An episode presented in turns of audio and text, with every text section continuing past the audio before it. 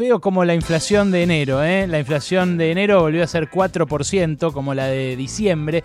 Ayer el gobierno citó a los empresarios, a algunos de los empresarios más importantes del país. Eh, hubo funcionarios eh, que hablaron ante ellos, intentan convencerlos de que la pauta inflacionaria anual va a cumplirse, la del 29% para todo el año, pero claro, este no fue un buen arranque. Está para conversar con nosotros Paula Español, la secretaria de Comercio Interior, una de las encargadas de combatir justamente el alza de precios. ¿Qué tal, Paula? ¿Cómo estás? Ale Berkovich. ¿Qué tal, Ale? ¿Cómo estás? Buenas tardes. Bien, muy bien. Eh, te decía, decía en la introducción yo que, bueno, este aumento de 4% en enero, me parece que el gobierno esperaba un poquito menos para mostrar desaceleración frente a diciembre, que también había dado 4%, pero encima lo peor es que alimentos sube más que ese promedio, ¿no? Sube 4,8%. Sí, nuevamente, digamos, recién decías lo, de los precios en general, de volver a, digo, siempre cuando se intenta analizar el tema de precios es ver la integralidad del proceso de incremento de precios que tiene la Argentina, de, desde su problema más histórico estructural y sobre todo, no sé si llamarlo endémico, que tiene que ver con, con estar, con, digamos, de tener una economía bimonetaria en la cual el dólar juega un lugar eh, central y entonces eso suele ser un factor eh, que desestabiliza más o que hace a veces más difícil eh, por el problema de la restricción externa poder equilibrar los precios. Entonces hay todo ese problema. Por supuesto que esto no quita que en el corto plazo también se pueden ir tomando medidas e ir encauzando este problema y la reunión de ayer también apuntaba a eso. Lo que decís de alimentos, eh, creo que no hace tanto, no sé si conversaba con contigo, con el equipo y en otros, también poder separar esta idea de, de qué alimentos estamos hablando, porque nuevamente en enero, que por supuesto que es un tema que nos preocupa y nos ocupa, pero nuevamente en enero los rubros que lideran este incremento en alimentos tienen que ver con carnes y frutas, que fueron efectivamente los que el año pasado subieron entre 20 e incluso más por ciento eh, interanual, si se quiere, frente a los alimentos que están en góndolas. Y esto quiere decir que tienen una dinámica distinta de precios, una lógica distinta, entonces hay que abordarlos de distinta manera, tanto el sector de la carne como el sector de, verduras, que no es lo mismo que el resto de los alimentos, digo, para poder identificar el problema. Claro, pero uno lo que piensa cuando los escucha a los funcionarios hablar de esto es, bueno, el problema con la fruta y la verdura es que un mes sube mucho, otro mes eh, baja, entonces por la estacionalidad va cambiando. Yo miré la planilla que publica el INDEC con los... Eh, bienes representativos, elementos de la canasta del IPC según regiones. Y ahí tenés, por ejemplo, la papa en el año subió 100%. Eh, el pollo, el pollo entero, subió 51%. La carne picada, 55%.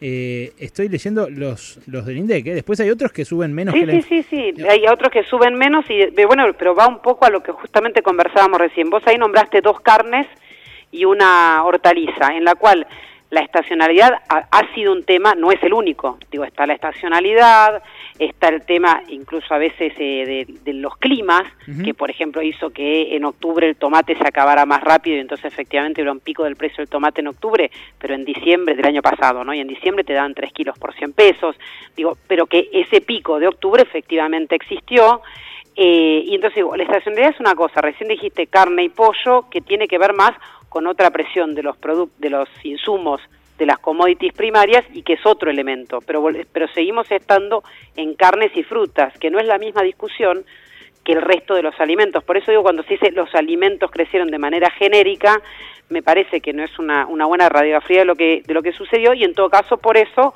lo que hay que analizar es qué se hace en cada uno, cómo abordamos mejor estos problemas desde una política integral de precios macroeconómica e en todo caso una política antiinflacionaria integral y que además por supuesto se hace desde las distintas áreas, desde Secretaría de Comercio Interior por ejemplo, para impulsar acuerdos de, de carne como hicimos hace poco, para trabajar con agricultura para el fideicomiso de aceite, es decir, distintas iniciativas según la problemática que tenemos en, la cadena de valor. Estamos hablando con Paula Español, que es secretaria de Comercio Interior de la Nación. Eh, Paula, ¿va a haber un plan como en la carne eh, vacuna, pero para el pollo? ¿Un, precio eh, al cual puedan ofrecerse, por ejemplo, determinada cantidad de millones de kilos por día y que esto le marque una referencia a los demás?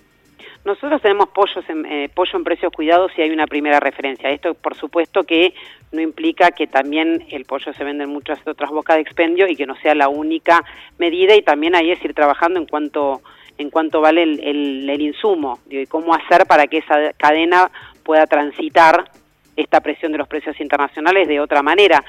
Lo mismo quiero decir, no es lo mismo, digamos, no funciona de la misma manera la cadena de pollos o incluso la de frutas y verduras que la de carnes. Por eso te decía nuevamente, no podemos tomar exactamente las mismas medidas de todos te insisto, en los supermercados y en, en todos los lugares donde está precios cuidados ya hay un precio. ¿Cuánto debería valer? ¿Cuánto debería valer el pollo según precios cuidados? Por ahí no lo tenés a mano, pero acá en, está en, 119, una pequeña actualización, creo que está en algo algo que ronda un poco más, ahora tengo que fijarme el kilo, estaba en 119 hasta hace unas semanas, un poquito más, pero puede estar entre, 130 y 140 pesos el, INDEC, el kilo. El INDEC lo detectó en 161 pesos el kilo de pollo entero, el INDEC eh, en, los comercios. En los comercios puede estar a más también.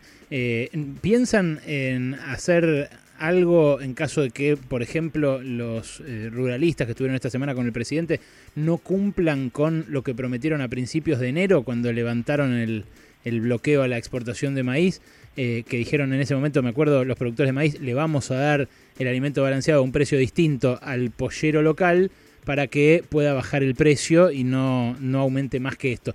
En la reunión con el presidente salieron los jefes de la mesa de enlace y dijeron, el gobierno nos dijo que no va a subir las retenciones. Después a mí me dijeron que no, que no había dicho eso ni el presidente ni el ministro de Agricultura. ¿Hay esa herramienta sobre la mesa o hay alternativas, digamos, para pegarle un puñetazo al escritorio en caso de que no cumpla la otra parte? Ah, cuando dijiste un puñetazo me estabas asustando, ¿vale? No, no, ese era otro eh, secretario de Comercio. Me estabas asustando, no, digo, las herramientas que tiene el Estado y la idea de que las retenciones sean una herramienta más están sobre la mesa, ya se dijo, digo, me parece que eso hay que tenerlo en claro y cómo nosotros estamos buscando coordinar de otra manera, en, digo, desde precios cuidados e incluso con toda la idea de de que las expectativas vayan hacia una baja de la inflación de manera coordinada. Lo que no quita es que las herramientas existan y que las herramientas estén y que se evalúen. Vuelvo a decir, no es una definición que se tome en, digamos, en mi escritorio, pero claramente sobre la mesa está. Las retenciones y un cupo de exportación. Cualquiera de las dos. Mm. Eh, ¿qué, otra cosa puede hacer el gobierno en caso de que no, no avance el acuerdo de precios y salarios o no se pueda firmar algo? Yo tampoco veo posible que con una, cantidad de empresarios como la de ayer y tan variopintos se pueda firmar un compromiso, ¿no? De decir, no subimos los precios, porque alguno te dirá, ahí yo tengo que subir, tengo esta situación de costos, pasa esto, pasa el otro pero lo que se busca es ir coordinando las expectativas y después tener mesas sectoriales porque volvemos, no todas las cadenas, ni, las que estuvieron ayer, ni incluso si uno quisiera tomar todos los alimentos, como hablábamos recién, tienen la misma dinámica. Entonces lo que tenemos que buscar es mesas sectoriales en las que veamos cuáles están siendo los problemas de costos y en todo caso eh, cómo se abordan. Nosotros el año pasado tuvimos una política muy clara en la cual entendíamos que la política de congelamiento de precios podía tener, eh, digamos, algún impacto sobre la rentabilidad, pero entendíamos que los márgenes tenían que ir acorde de la situación que se vivía el año pasado. Este año lo que se va a buscar es que en el proceso de reacomodamiento de precios de este año los salarios le ganen a los precios porque se necesita incrementar la capacidad de compra, el ingreso real del salario, porque es la manera que tenemos de impulsar el crecimiento y sobre eso se va a trabajar. Mm, ¿Cómo van a hacer para que le gane el, el, sueldo a los precios si las paritarias se firman ahora, en marzo, en la mayoría, en otros casos abril, mayo, y la inflación es medio un juego de todos los días? Pero lo que pasa es que ahí hay un trabajo, primero que las paritarias se van a ir cerrando, tienen en general sus propias cláusulas y se va viendo con el Ministerio de Trabajo cuál será la herramienta, pero lo que se, lo que se va a buscar es eso y no va a tener que ver solo con cómo cierren las paritarias, que es importante, sino en todos los elementos que podamos tener para que no haya un incremento de precios que vaya a la par. Y ahí por eso digo, es una política integral que tiene todas las, digamos, a todo el programa macroeconómico y entre ellas también las expectativas que ayer el ministro Guzmán trató de mostrar cuál era el programa para decir por qué tenemos que converger hacia esa, a ese, a ese salario, ah, perdón, a esos precios. Y aún cuando la inflación de enero, el dato de enero haya dado 4%, ustedes siguen creyendo que 29 es el número. Hacia eso vamos a trabajar porque también entendamos que el final del año pasado tuvo, digamos, tiene ese arrastre que tuvo que ver con, la con una presión importante de los precios de las commodities hacia finales del, del año, que realmente generó una presión y deja normalmente un arrastre hacia el, hacia el año siguiente, pero son todas, digamos, y se estaba reordenando la economía de lo que fue en los meses de septiembre y octubre, y yo creo que eso, eso tiene que ver en cómo lo vamos a ir pensando hacia el año que ah, perdón, hacia este año, yo ya estoy todavía en el año pasado. Sí. Eh, Alejandro Wall también tiene una pregunta para hacerte sobre un caso de concentración económica. Adelante, Wally. Paula, buenas tardes. Quiero eh, saber, quiero preguntar por eh, la fusión Disney-Fox, qué es lo que va a pasar, si ya se está evaluando el año pasado una recomendación de defensa de la competencia de rechazar esa fusión. Eh, bueno, quería, quería saber y si podés contar tu, posición al respecto. La, recomendación de, de, la comisión, lo que fue el dictamen fue que había que hacer un análisis, que no se, digamos, no se podía avanzar hasta que se siguiera viendo mm. los contratos, cuál eran, digamos, el detalle de esa fusión. Ahora se firmó una extensión del plazo y hay todavía 120 días más, o sea que tenemos unos cuantos meses hasta que se tenga que tomar una, una definición y en el medio se va tomando, digamos, se les está pidiendo la información necesaria para determinar qué se hace en qué mercados, que como está dado hoy, exactamente igual no puede avanzar. no, se puede, concretar esa... tal como está hoy no puede avanzar y bueno, se está buscando a ver, digamos, mm. hay un par de mercados eh, más complejos y sobre eso se está, se está trabajando, pero lo que digo es, todavía la definición es, se les hizo un, un dictamen desde, desde la Comisión Nacional de Defensa de la Competencia para que brinden más información y a partir de ahí eh, se está trabajando distintas opciones. En ningún momento se, se tomó una definición. Mm. y menos para aceptarla. No, no hay ninguna definición todavía. Bien, bueno, eh, esperaremos porque es un, es un tema importante para la industria del espectáculo. Eh, también eh, hay un problema que se notó en la inflación de enero que tiene que ver con regulaciones, que es el, el precio de Internet, ¿no? Internet y los abonos de, de banda ancha, de cable, los que había intentado topear el NACOM, pero que finalmente salieron con aumento igual, explican una buena parte, son el capítulo que más sube comunicaciones dentro del IPC de enero, ¿no? Efectivamente, este es el, este es el incremento más elevado y ahí habrá que ver porque si la, digamos, cuando la, la empresa se avenga o cuando se termina de definir ese tema, debería bajar, debería bajar y en ese sentido este enorme índice, digamos, de, enero tendría que, retrotraerse, pero bueno, ese es un trabajo que están llevando en otra área del, gobierno nacional. Cuando decís enorme, yo, yo también me lo veo así, veo que es desproporcionadamente alta la inflación de enero, también me pareció la de diciembre, anualizada da un montón. Eh, no hay que anualizar porque son, se sabe, picos eh, inesperados, pero vos en qué inflación mensual pensás que debería estabilizarse este 2021?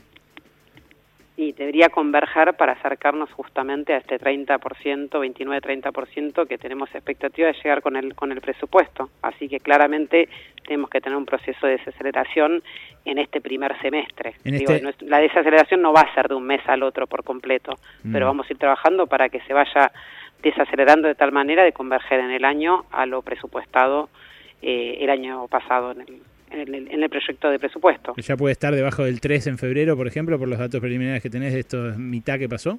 No, no quiero no quiero dar el, el, título del número que esperamos porque la verdad que esa tarea la tiene la tiene el INDEC y todavía llevamos eh, poquito tiempo y no prefiero no, no adelantarme. Perfecto. Paula, te mando un beso. Gracias. Bueno, muchas gracias, Paula Español, la secretaria de Comercio Interior, a quien pasaron cosas después de, bueno, un dato de inflación que fue medio como un cachetazo para el gobierno.